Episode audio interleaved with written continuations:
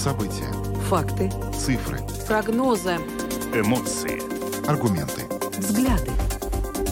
Подробности на Латвийском радио 4. Здравствуйте, в эфире Латвийского радио 4, программа «Подробности», ее ведущие Евгений Антонов и Юлиана Шкагала. Мы также приветствуем нашу аудиторию в подкасте и видеостриме. Коротко о темах, которые обсуждаем с вами сегодня, 23 октября. В Министерстве культуры в минувшую пятницу прошла дискуссия, на которой обсуждались основные принципы медийной политики Латвии на ближайшие годы.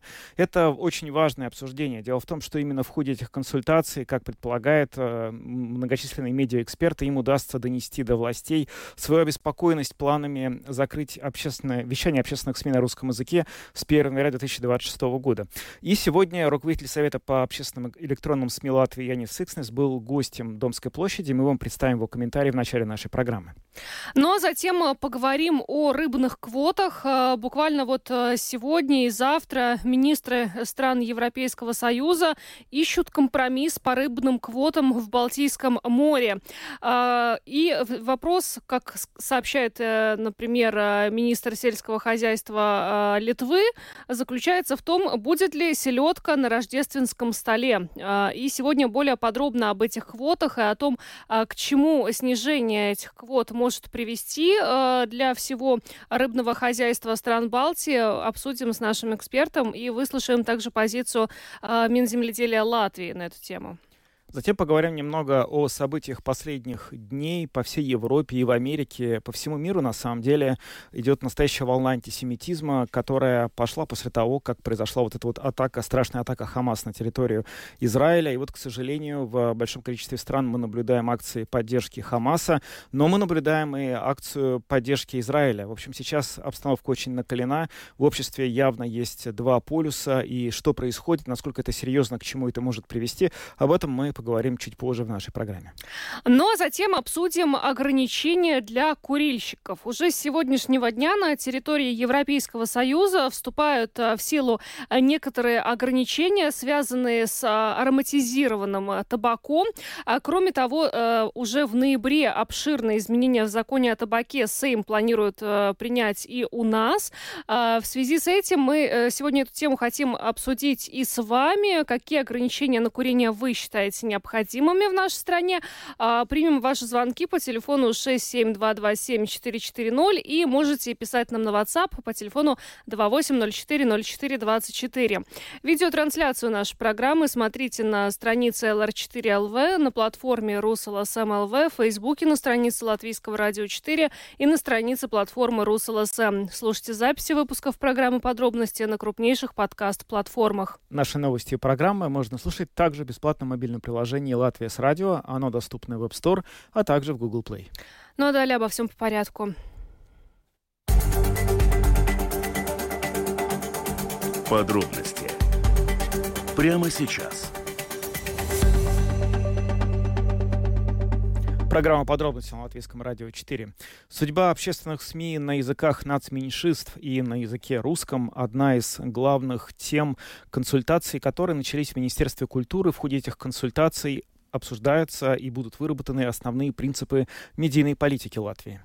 А, некоторое время назад, когда стало известно, что в концепцию национальной безопасности включен пункт о том, что с 2026 года а, общественные СМИ должны а, производить содержание только на государственном языке, новая министр культуры Агнеса Логина сказала, что она эту ситуацию исправит и что этот 2026 год не э, появятся в другом важном документе. Это основные принципы медийной политики. И, э, собственно, э, вот сейчас происходит тот процесс, когда ну, министр планирует сделать то, что она и обещала, исправить ту, ту ситуацию, которая была допущена в рамках утвержденной уже потом в Сейме концепции национальной безопасности. Ну вот и первая такая встреча, где этот вопрос обсуждался, состоялась в пятницу. На ней присутствовали представители отрасли и вот э, члены Совета по общественным электронным СМИ, э, глава Совета Янис Сикснис уже после того, как эта встреча прошла, дал интервью нашему коллеге Андрею Хуторову, где рассказал о результатах э, этого совещания и также о перспективах общественных СМИ для нацменьшинств. Итак, медиаполитика Латвии в ближайшие годы, какой ей быть? Во время пятничной дискуссии свое слово сказали эксперты и представители медийной сферы, в том числе о русском языке в общественных СМИ страны. Скажите, каким был общий тон дискуссии, и можете ли вы по ее итогам сказать, что 2026 год снимается с повестки дня? Jā, nu, te ir divas lietas. Noņemt no dienas kārtības šo jautājumu var, es domāju. Да, но здесь две вещи. Снять этот вопрос с повестки дня, думаю, могут только политики, если кто-то выступит с соответствующим законопроектом. Пока это не принято. Но, как мы знаем, утверждена концепция национальной безопасности, где концептуально такой шаг предусмотрен. Но он вступит в силу лишь тогда, если какая-то партия подаст соответствующие изменения пока никто не выступил. Но разговор в пятницу действительно был очень важным. Основные установки медиаполитики — это не столько концептуальный, сколько реальный план действий по развитию медийной сферы. И разговор о языке общественных СМИ занял практически все время дискуссии. И я был рад увидеть, что убедительное большинство участников призывали политиков и тех, кто это решает, не поддерживать полное закрытие русского содержания в 2026 году и не называть какую-то конкретную дату, как когда это могло бы произойти. Об этом говорили эксперты и даже представители коммерческих СМИ. Все они призывали не делать такой преждевременный шаг. Так что после этой встречи мне лично будет интересно увидеть, как дальше будет развиваться дискуссия. Потому что язык, как я уже говорил, могут запретить только политики. Но если сейчас со стороны представителей всех медиасфер очень четко видно противостояние этому шагу, смогут ли политики это игнорировать? Мне это очень интересно. Думаю, этот вопрос в повестке дня Сейма появится очень скоро, так что посмотрим. И все же, если мы смотрим в более долгое будущее, то видите ли вы в нем общественное радио и телевидение на русском? To es esmu kādreiz arī, ну, pats, kad, kad радио, tad arī dažreiz... В свое время, когда я работал на латвийском радио, часто доводилось говорить с коллегами, и некоторые сотрудники, в том числе русской редакции, тоже отмечали, что эта ситуация не может продолжаться вечно. Общество должно постепенно интегрироваться на основе латышского языка, во время пятничной дискуссии я высказал мнение Совета по электронным СМИ, что это должно происходить постепенно, обеспечив, чтобы редакции на разных языках тесно сотрудничали между собой, чтобы не было какого-то искусственного разделения по языку или национальности. И хороший пример на том же латвийском радио «Служба новостей», в которой рядом работают создатели и латышского, и русского содержания. То же самое со временем должно сделать и латвийское телевидение, где Рус ЛС БДСМ сейчас четко отдален от остального. Постепенно идя к тому, чтобы и на русских платформах становилось больше латышского и языков национальных меньшинств, на мой взгляд, таков путь. При этом постоянно нужно наблюдать, как аудитория это воспринимает, что происходит с потреблением дезинформации, так что это скрупулезная работа на пути к этой цели. Повисом, кстати, недавно заметил, что все основные порталы Латвии обзавелись своими русскими версиями. Delphi, TVNet, Kasjauns, а недавно и nra.lv. Глядя в будущее, каким вы в целом видите русское содержание в средствах массовой информации Латвии? Nu, šis arī ir viens no aspektiem, kāpēc man tas uh, priekšlikums, kas nāk no Национālās apvienības, liekas vienkārši negodīgs. Это один из аспектов, почему предложение нацобъединения о закрытии русского содержания на латвийском радио и телевидении мне кажется несправедливым по отношению к общественным СМИ. Я допускаю, если кто-то вдруг решает, что нельзя создавать содержание на русском, то пусть этот тезис касается всех средств массовой информации. Но в демократической стране нет инструмента вариантов, как это можно было бы запретить коммерческим станциям, но это факт, что русское содержание на латвийском радио и ЛТВ самое качественное. Здесь много новостей, аналитических программ. Так почему закрытие нужно начинать именно с этого, оставляя коммерческому сектору принцип «что хочу, то и делаю». Так что это нелогичное решение, и я не вижу в нем логику. Es. Я помню, кстати, что о будущем русских СМИ Латвии мы впервые серьезно заговорили с вами осенью 2021 года, когда вас только что назначили главой медийного регулятора. И тогда вы сказали буквально следующее. Если не разговаривать с аудиторией, язык который русский, то мы рискуем потерять этих людей и отдать их чужой враждебной власти. Господин Секснес, готовы ли вы повторить эти слова сейчас, два года спустя? Откал. Pilnīgi noteikti. Manuprāt, ja mēs ietvaram kaut kādu ļoti радикālu risinājumu. Абсолютно. Если бы мы пошли каким-то радикальным путем полного ухода общественных СМИ от этой целевой аудитории следующие несколько лет, это оттолкнуло бы эту часть общества в сторону очень сильной дезинформации. И во время дискуссии в пятницу эксперты по вопросам безопасности говорили то же самое. После февраля прошлого года, когда началась война России в Украине, и когда в Латвии отключили российские каналы дезинформации, информации, большинство русскоговорящей аудитории не стало потреблять латышские СМИ. Поэтому не сработала установка, мол, дескать, возьмем латышское содержание, сделаем русские титры и все будет в порядке. Это так просто не работает. И, как отмечали эксперты, если есть какая-то группа населения, до которой трудно достучаться, нужно что-то делать, чтобы обращаться к ней, а не начинать воспитывать ее. Это правильно, а это нет, и надеяться, что она будет делать то, что кому-то кажется правильным. Он. Ну и последний вопрос про Латгалию, регион, в котором можно легко смотреть и слушать российские и белорусские телерадиопрограммы. Как вернуть в латвийское медиапространство тех, кто активно потребляет это содержание, и даже местные газеты печатают программу передачи белорусского ТВ. Телевизijas программу. Nu, jā, man arī ir tāda, ka situācija Latvijā, diemžēl, ir ļoti bēdīga. Да, и у меня есть информация о том, что ситуация в Латгалии очень печальная. Там очень серьезное влияние дезинформации. Что могут сделать общественные СМИ? Ну, во-первых, увеличить физическое присутствие свое в этом крае. В Резекне сейчас работает Латгальская студия латвийского радио, и, как я помню, лет, кажется, еще 10 назад, говорила, что такую же студию следовало бы открыть и в Даугавпилсе, чтобы местные жители там видели, что общественные СМИ Латвии рядом с ними и создают волнующее их содержание и на русском, и на латышском языках. Так что это один из шагов. Я вижу, что государство пытается что-то делать, но там еще много чего предстоит сделать. Это был Янис Сикнес, глава Совета по общественным электронным СМИ, который сегодня в эфире программы «Домская площадь» в утреннем эфире нашему коллеге Андрею Хуторову рассказал об итогах э, заседания первого дня, собственно говоря, переговоров, которые прошли в Министерстве культуры в минувшую пятницу, где обсуждались основы будущей медийной политики государства. Документ с таким названием вот сейчас э, готовится в Министерстве культуры.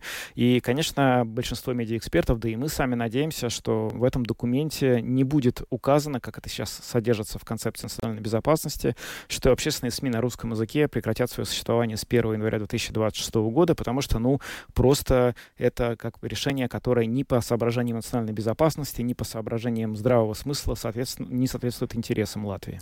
Да, но есть один э, момент, на который обратил внимание и Янис э, Сикснис, что все-таки окончательное решение будет за политиками, то есть они примут решение исключать этот вопрос или не исключать с повестки дня.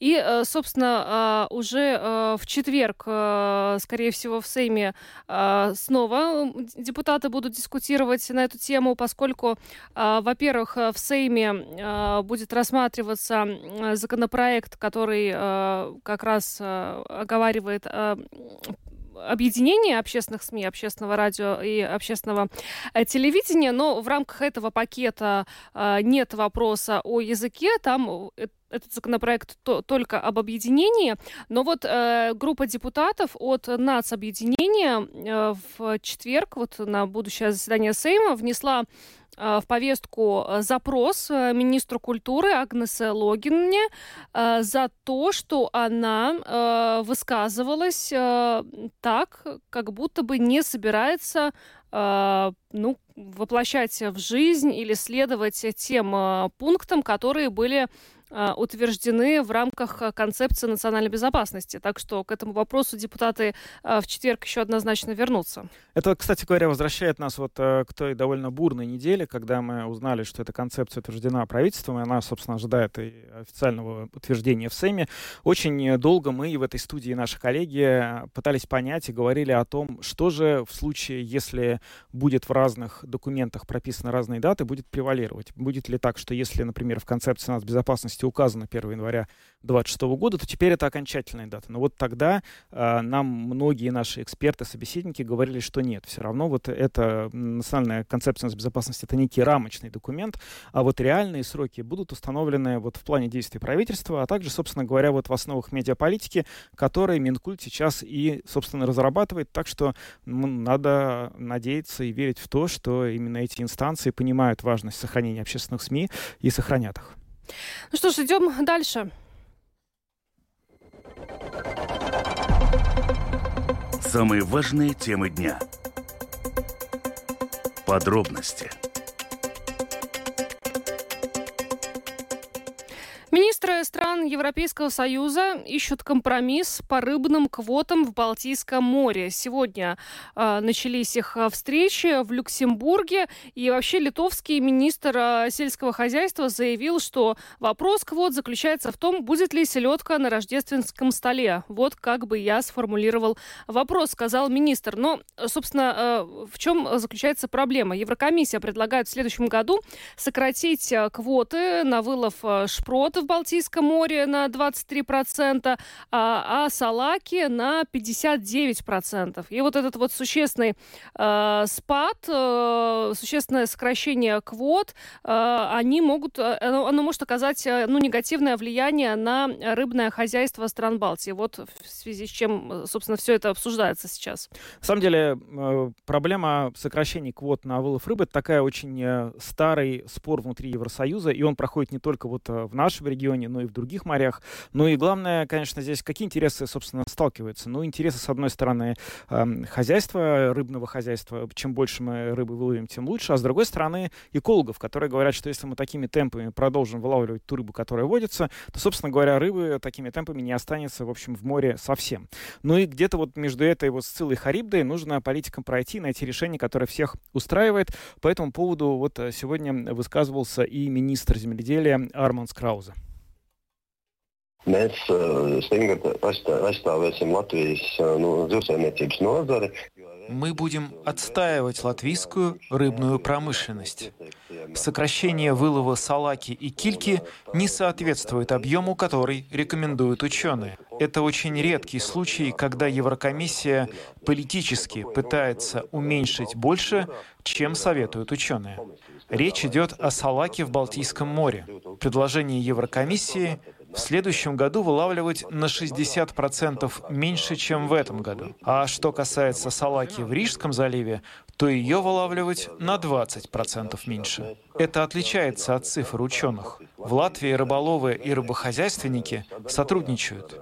Ученые помогают установить объемы. Эти подсчеты подготовлены и отправлены в Еврокомиссию. Только представьте дальнейший экспортный потенциал при сокращении на 60%. Это повлияет и на рыбообрабатывающую промышленность, а это наша существенная экспортная отрасль. Еще из рисков. Меньше рабочих мест, возможно, меньше налоговых отчислений в бюджет. Это отразится и на столе жителей Латвии, так как салаки будет меньше. Подход Еврокомиссии в том, чтобы предотвратить потенциальные риски и быть абсолютно уверенной, что рыбные запасы сохранятся. Наши рыболовы говорят, что этих пород не стало меньше. Мы будем защищать позицию Латвии. Переговоры только начались. Про результаты пока ничего сказать не могу. Когда будут окончательные решения, мы сообщим. Сейчас идет процесс переговоров. Мы надеемся достичь компромисса, благоприятного для латвийских рыболовов. Я бы сказал, что это защита национальных интересов. Это был Арман Скрауза, министр земледелия. Ну а с нами сейчас на связи Вестурс Улис, представитель Латвийской ассоциации рыболовецких хозяйств. Добрый вечер. Э, добрый вечер. Но мы видим конкретные цифры. То, что предлагает Европейская комиссия, это сокращение квот на вылов шпрот э, на 23% и салаки на 59%. На ваш взгляд, насколько вот такое сокращение является драматическим для э, всей рыбной отрасли, ну, Латвии и Балтии в целом? Да, да, но что будет? Рыбный ресурс останется дороже, и значит дороже будет и конечный продукт. Да? Э, экспорт снизится, поскольку рыбаки не смогут удовлетворить э, спрос, который в настоящее время очень высок. Угу. Ну, хорошо. Ну, а что, собственно говоря, произойдет с рыбным хозяйством Латвии в случае, если те квоты, в которые сейчас обсуждаются, в том виде, в котором они обсуждаются, все-таки будут э, приняты? Как пострадает, ну или никак не пострадает вот производство рыбы и обработка рыбы в Латвии? Эм, да, предлагаемое сокращение будет э, иметь серьезные последствия для рыболовства. Убытки рыболовства оцениваются 7 миллионов евро. Это, ну, это без учета переработки, потери, которые еще не посчитаны. А, и рыболовные компании, не имеющие переработки рыбной продукции с небольшим лимитом, ну, они не смогут обеспечить жизнеспособность предприятий и обанкротироваться. Скажите, но а действительно ли у нас настолько плачевная ситуация ну, в экологическом плане, э, что Еврокомиссия предлагает настолько существенно сократить эти квоты? Вот как бы вы ее оценили? Угу. Ну, это, как мы понимаем, это снижение связано с плохим состоянием Балтийской центральной сети, да, э, вилов которого э, Еврокомиссия рекомендует приостановить. Э, сокращение добычи седи в Центрально-Балтийском море существенно влияет на лимит вилова кильки в Балтийском море и лимит вилова седи э, в Рижском э, заливе. Ну, мы будем смотреть. Ну, действительно Потому ли ее что... стало так мало, сельди? Ну, нет, у нас она, вот видите, чем проблема, что у нас она много, да, но у других стран она, их мало. И как они смотрят? Они смотрят весь целый бассейн. Mm-hmm. Например, у нас много, там, может, у Финляндии, у Швеции мало. И, ну, и получается таки, такой результат. А почему нельзя тогда, э, вот, например, для Финляндии сократить квоты, а для нас оставить? А, ну, нет, так, а Балтийское море одно, так, mm-hmm. так нельзя. Mm-hmm. Ну, и, ну, рыбаки поддерживают позицию Министерства сельского хозяйства, да, которое предусматривает сокращение добычи седи в Рижском заливе на 15% и кики в Балтийском э, море на 10%, а, а также приостановка лова рыбы на один месяц для сохранения центрального ресурса сельди. Скажите, вот э, этот диалог, о котором сейчас э, вы ведете речь, он э, включает ли в себя Россию? Потому что Россия же тоже ловит рыбу в том же самом море. И, по идее, может ли вообще обернуться введение квот со стороны Евросоюза тем, что ну, Россия, например, просто увеличит э, объем вылова, и, собственно, то, то же количество рыбы будет вылавливаться, просто теперь она будет продаваться целиком и полностью России, а не странами Евросоюза? А, трудно сказать, потому э, что мы не имеем э, да, ну, никаких данных, да, даты не имеем. Э, нет нету диалога с Россией насчет этого, ну, насчет вилла в Балтийском море. Но теоретически же это на... возможно, что да. теоретически же возможно, что Евросоюз сейчас меньше будет вылавливать рыбы, а Россия станет больше вылавливать рыбы. Не, она может не больше не будет, но она будет в таком, ну, как это, биологическим, э, э, как это сказать, ну, они тоже смотрят, они смотрят вперед, они так не ловят, что там вот mm-hmm. много, и сейчас пойдем и будем ловить. Ясно. Так тоже нет. заботятся о том, чтобы не всю рыбу выловить.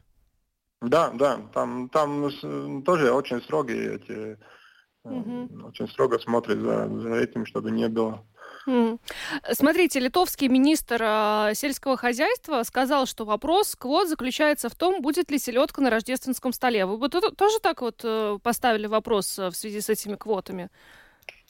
Не, у нас, ну как у нас и истории, да, сами знаете, шпроты это уже сколько, сколько, сколько лет, это, это у нас как ну, не отняться. Ну, ну да, это борет, Латвию борет, трудно бороться. представить без шпрот, в том-то и дело. Да, Поэтому да, вопрос, да. будут ли шпроты, будет ли сельдь на mm-hmm. столе, если эти квоты действительно в таком же объеме вступят в силу?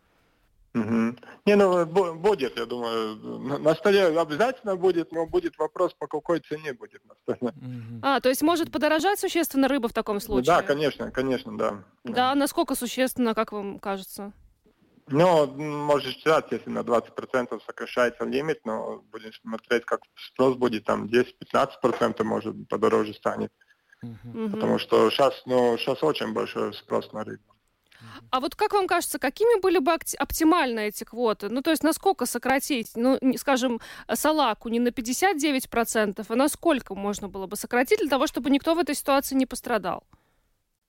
Ну, я не знаю, как сократить. Они, ну, как мы тоже говорили перед этим, что а, а, можно сделать салаку как прилов, да. Ну, дать какие, э, какой-то Э, количество, она будет каприлов. Ну, мы уже с этим работаем, с, э, с треской так работаем. Угу. Треска у нас тоже уже 3-4 года уже только как прилов. Угу. Ну что ж, спасибо вам большое за то, что вы нам разъяснили э, ситуацию. Вестерс Улис, э, представитель Латвийской ассоциации рыболовецких хозяйств, был с нами на связи. Еще раз благодарим вас и всего доброго, хорошего вечера. Да, спасибо вам. Спасибо. Ну, для нас главная новость э, в том, что селедка и шпроты на столе будут. Вопрос, по какой цене.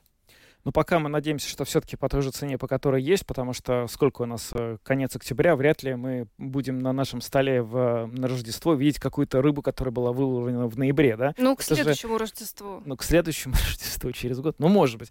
Ну, конечно, хотелось бы, чтобы они как-то все э, урегулировали, но, с другой стороны, вот э, сама эта дискуссия, она показывает, насколько сложным механизмом стал Евросоюз и насколько тяжело стало договариваться о каких-то чувствительных вопросах для той или иной страны. Мы это видели и в процессе, когда когда обсуждали санкции против России из-за войны в Украине, когда становилось понятно, что некоторые страны просто не могут идти против своих интересов. Ну, например, Франция зависит от ядерного топлива, которое поставляет Россия, Голландия зависит от алмазов, которые производит Россия. И, как выяснилось, большое количество санкций вести невозможно. Так и здесь рыбный лов — это очень важный э, момент для многих стран, важная часть хозяйства, производства, и не так просто здесь найти какие-то точки соприкосновения. Идем дальше. Самые актуальные темы дня. Подробности. Ну, поговорим немного о том, что происходило последние выходные, а, честно говоря, даже больше, чем выходные в странах Европы и в остальных странах по всему миру. Дело в том, что сейчас и в Европе, и в Америке наблюдается невиданный совершенно уровень подъема э, народных э, волнений, связанных с арабо-израильским конфликтом, будем как-то так дипломатично это называть. Ну а если говорить по попросту, то во многих странах стали наблюдаться просто проявления антисемитизма на таком э, такой силы и а, мощи, которых, собственно, не было очень давно. И этот антисемитизм носит как какой-то демонстративный характер, когда сжигают э, израильские флаги. Эти картины мы еще как-то привыкли видеть. Но когда сжигают э, двери в парижской квартире евреев, это уже что-то не то чтобы новенькое, но такое старенькое, что очень хорошо бы забыть как можно сильнее, но не удается. Жень, ну ты э, все выходные следила за тем, что происходило в разных странах Европы, да, как вообще так вышло, что европейцы вышли одновременно фактически и на митинги в поддержку Израиля, и на митинги в поддержку Палестины? Ну, наблюдается процесс, э, как бы вот он не закончился, он продолжается с, э, с 7 э, октября, да, с момента, когда произошло нападение Хамас на Израиль, с момента, когда вот это все сколыхнуло и пошел процесс вот этого какого-то, стали поддерживать, с одной стороны, Израиль, те, кто были возмущены этим нападением, а с другой стороны, значит, ответные меры Израиля, они спровоцировали очередную волну тех, кто говорит, что вот Израиль творит несправедливость на территории Палестины, что и вот э, в секторе Газа люди находятся под давлением, и на западном э, берегу реки Иордан люди находятся под давлением, и давайте защитим бедных палестинцев. Смотрите, какой сильный Израиль, у него такая мощная э, военная машина, а люди там бедные, страдают, и, в общем-то, все такое прочее. И на самом деле какое-то время здесь нужно важно сказать, что этот вот такой дискурс, вот то, что Израиль, он агрессор, он виноват во всем, что происходит на Ближнем Востоке, он очень долгое время существовал и в европейской, и в американской прессе, и, собственно говоря, в обществе. То есть было очень много таких левых настроений. Но когда мы увидели то, что мы увидели, вот эти совершенно э, невероятные по жестокости кадры нападения Хамас на Израиль, конечно, это очень сильно отрезвило тех, кто, собственно говоря, вот всегда э, поддерживал э, Палестину и сектор Газа. Потом был очень важный инцидент, связанный с вот этой вот якобы атакой. Э, помнишь, да, когда... Э, Больница. Был, да, Больница. было падение ракеты на больнице, Мгм. и буквально вечером, через несколько часов после того, как это произошло, все ведущие мировые СМИ э, просто там э, появляются эти э, заголовки, 800 человек погибло, 500 человек погибло, 785, как-то мгновенно так смогли посчитать цифры. Да. Израиль до сих пор не посчитал, сколько у него погибло людей, а там сразу все посчитали. Но и э, вдруг э, сегодня, кстати, Нью-Йорк Таймс, первая и э, огромное уважение, первая газета мира, которая принесла официальные извинения читателям за то, что они сообщили в день а, нападения, вот падения этой ракеты якобы на территорию больницы, эм, они извинились за то, что они сообщили версию Хамас, и поверили ей. То есть они тем самым дезинформировали читателя. Они принесли официальные извинения. А перед этим они обратились к Хамас за разъяснениями. И они говорят, «П- пожалуйста, можно доказательства того, что ракета упала на территорию больницы? Мгм. Хамас сказал, что мы не обязаны представить вам доказательства, мы не будем. Но, тем не менее, вот эти митинги проходят, и, эм, значит, они проходят, э, с одной стороны, то есть, на самом деле страшно. Вот я сказал, что в Париже сгорела квартира э, евреев, э, ну, сгорела дверь. А Дальше, значит, э, в Бремени бургомистр, который пришел на митинг поддержки Израиля, попросил евреев не выходить на улицы города в э, религиозные, вот в кипах и так далее, чтобы их нельзя было идентифицировать. То есть настолько все жестко сейчас а, в некоторых странах, да, а, а вот тот факт, что эти митинги фактически одновременно приходили, проходили, они не привели к каким-то физическим столкновениям? Там получилось так, что митинги, собственно говоря, э, вот когда первая волна про арабских митингов прошла, э, значит, прокатилась в Англии, в Лондоне митинг про палестинский первый собрал 100 тысяч человек. И там было очень много лозунгов в поддержку Хамаса. Увидев все это, в Германии, во Франции, во многих других странах про хамасовские митинги просто запретили. И так сейчас получилось, например, что вот на выходных был очень крупный митинг произраильский в Берлине, у Бранденбургских ворот, участвовал президент, э, вся власть, и, э, собственно, Германия тоже там была, все говорили слова поддержки Израилю. А накануне э, этого дня, значит, несколько десятков мусульман пришли на эту площадь и совершили там намаз. Это не санкционировано. Ну, как бы да, но там нет таких жестких представлений о том, что вот нельзя несанкционированно молиться. Они же Мгм. просто пришли с ковриками, Да. там в положенное время сделали то, что им нужно. Полиция посмотрела на это, но они ничего не нарушили, люди спокойно ушли домой. А, Но э, здесь на самом деле интересно, что вот сейчас действительно происходят какие-то очень важные события, потому что, с одной стороны, мы, и не только мы, видим, до какой степени безумия эта вот волна антисемитизма может дойти даже сейчас, и какой она могла быть тогда. Для меня совершенно невероятным была история, невероятной была история, которая произошла в Гарварде, который мы считаем, и как бы не без оснований, одним из ведущих университетов мира. Э, Лучшая юридическая школа находится там, там, может быть, он входит в тройку или в пятерку ведущих э, институтов вообще э, планеты.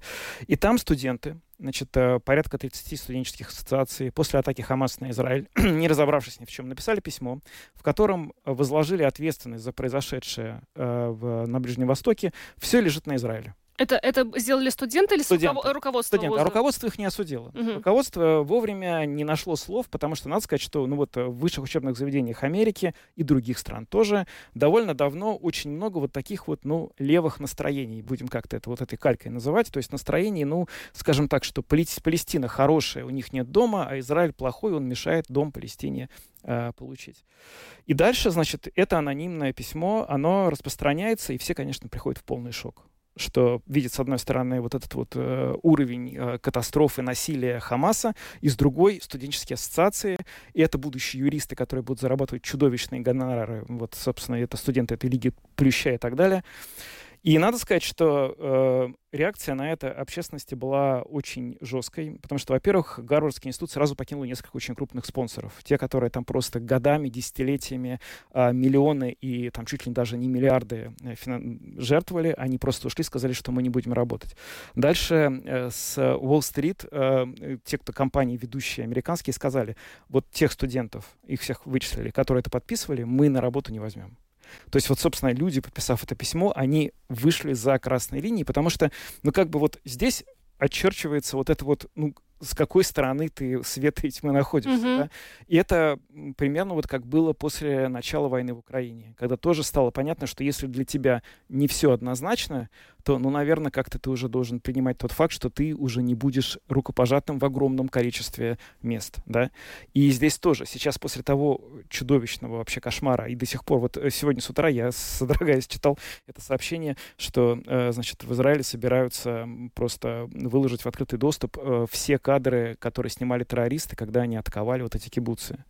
Я не знаю, как это можно будет смотреть, я не знаю, потому что, ну, дело просто сейчас в том, что мы, очевидно, будем в ближайшее время переживать еще больше вот это вот, как сказать, информационное давление со стороны таких симпатизантов Палестины, э, которые считают, что все очень просто, что это элементарная история, есть плохой, плохая страна Израиль, есть хорошая Палестина, и давайте поддержим хорошую Палестину.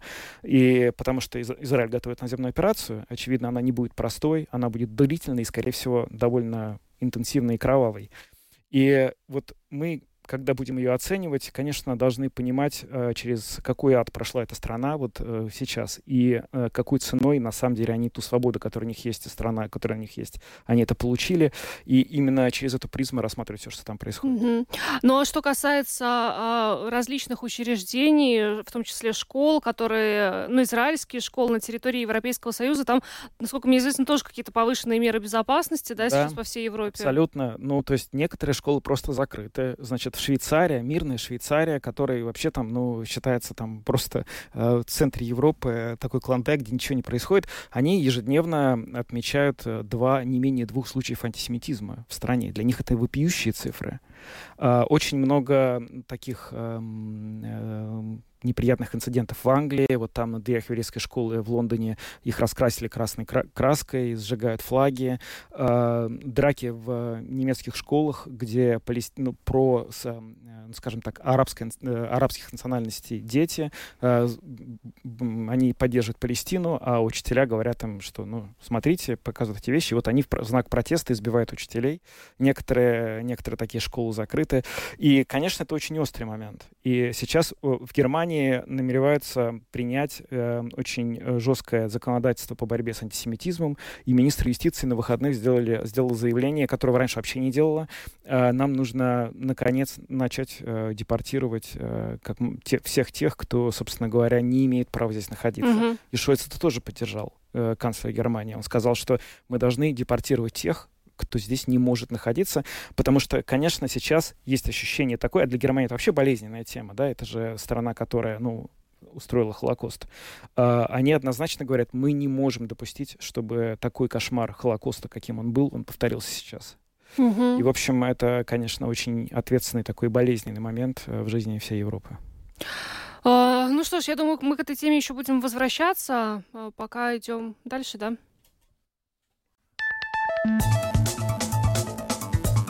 Латвийское радио 4.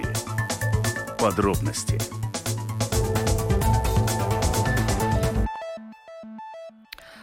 О табачных ограничениях э, поговорим. Уже с сегодняшнего дня на территории всего Европейского Союза э, вступил в силу запрет на продажу нагреваемого табака с любыми ароматизаторами, например, э, с привкусом фруктов или ягод. То есть теперь табак только со вкусом табака нагреваемый. Это очень хорошо.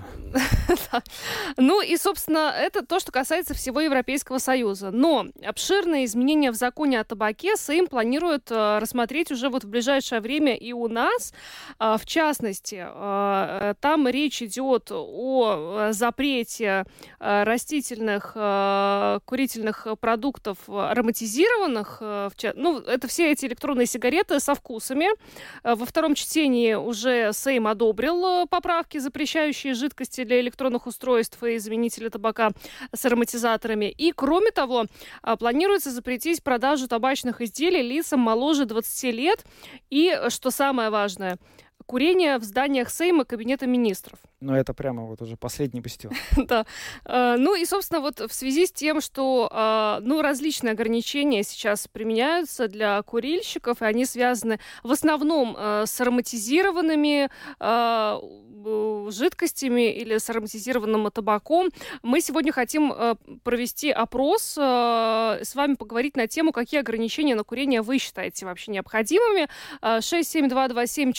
67227-440, телефон прямого эфира, и пишите на WhatsApp по номеру номеру 28040424. А может быть, э, вы считаете, что нужно ввести вообще какие-то такие интересные ограничения, о которых наш Сейм еще не подумал и которые еще не были да. Э, включены? Или наоборот, все отменить. Вообще, конечно, эта вот история про ограничение э, курения, она всегда, опять же, делит людей на две такие, на две четкие группы. Одни предлагают максимально это запретить, потому что это вредит окружающим, пассивное курение и все такое, да, с одной стороны.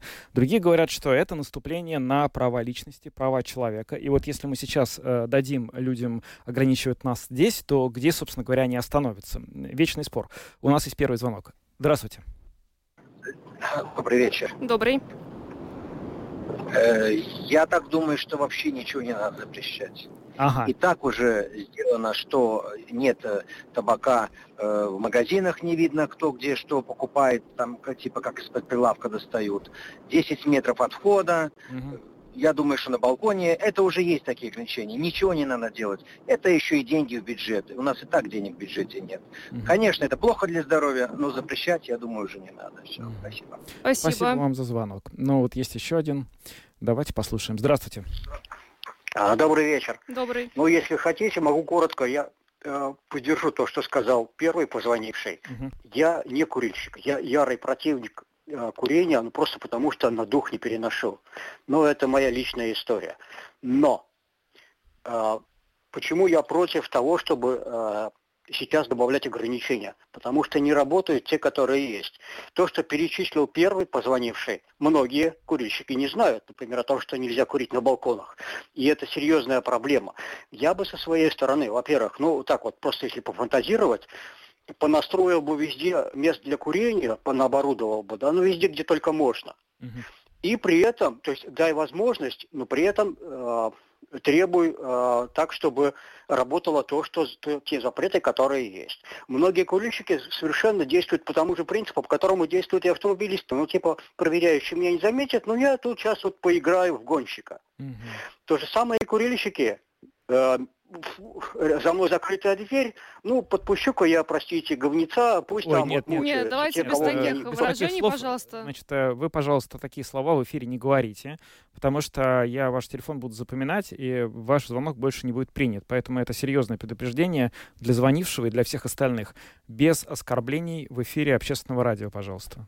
Это правило для всех. Здравствуйте. А, добрый вечер. Добрый.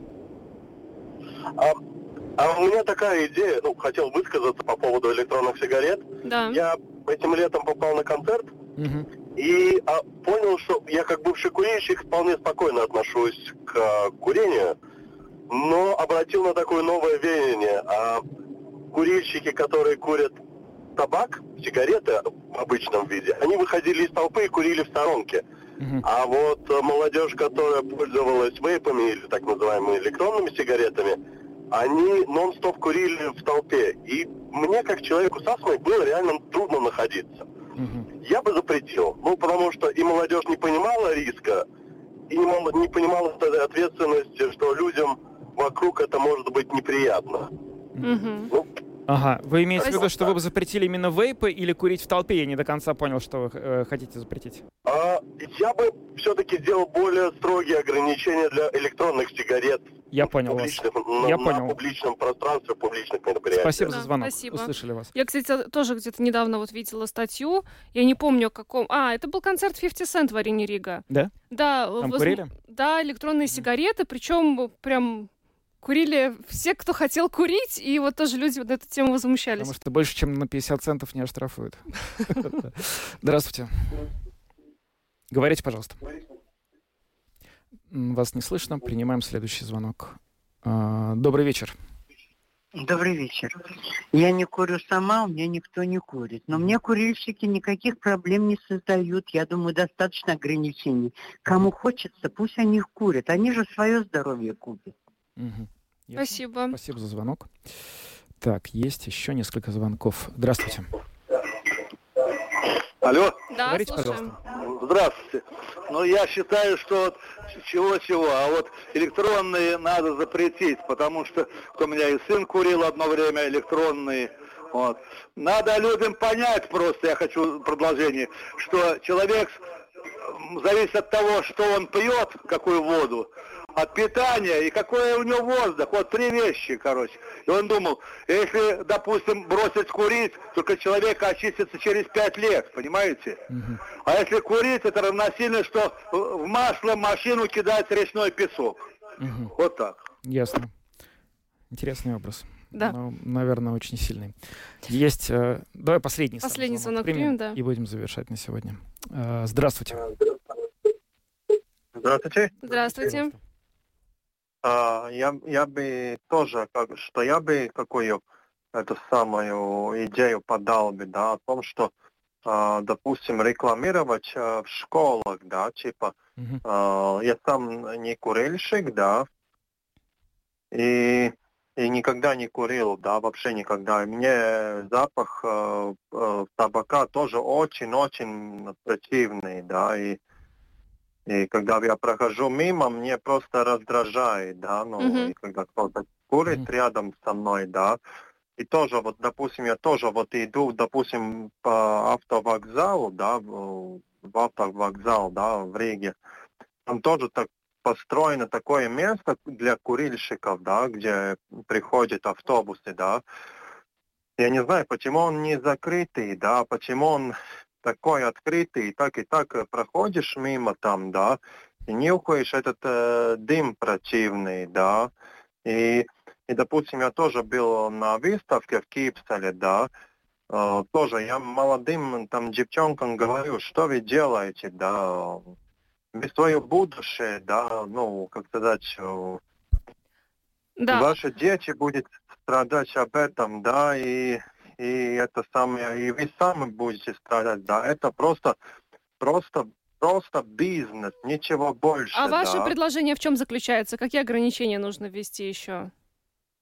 А, ну, не, смотрите, не нужно, не нужно рекламировать, да, допустим, там, э, как сказать, не нужно, допустим, рекламировать, да, э, эту нигде в школах нужно осуждать это, и просто детям реально говорить, что, типа, вот это все бизнес, да, просто бизнес, да, и э, на этих на, на этих устройствах, вот, допустим, вот дерево вырубается, да, вот пластмасса загрязняет просто воздух, эти, эти бентики попадаются везде, да, и, и то, что это не модно, да. И у меня 37 лет, я ни, ни разу никогда не курил, да, Мгм. вообще ни разу. И поэтому только просто объяснять детям, в детях нужно искать таланты, да, а не какие-то глупости, да. Просто в ну, в школах, в школах, знаете, что не учат? Не учат э, правильно э, отношений строить, да, э, вообще, да. Ну, вот думают, вот те люди, вот девчонки думают, вот, вот а, он не мой, не мой родной, да, там, э, э, Ага. там, он не мой родной, там, да, не мой папа, да, а чужие пускай курят, да, пускай Ну, свои понятно. деньги Да. Спасибо вам Спасибо. за ваш Да. звонок и за вашу точку зрения. Да, спасибо большое за, э, да, за звонок. У нас эм, было много сегодня интересных э, позиций высказано. На довольно много, кстати говоря, тех, кто поддержал э, курильщиков и считает, что ничего ограничивать не надо. Честно говоря, для меня это удивительно, потому что мне казалось, что скорее, ну вот настроение в пользу ограничений. Ну, не знаю.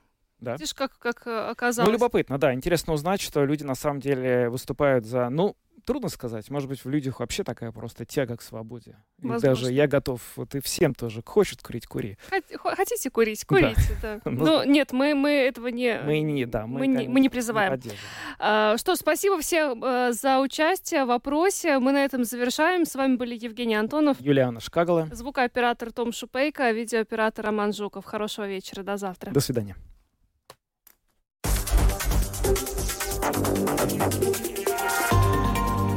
Латвийское радио 4. Подробности по будням.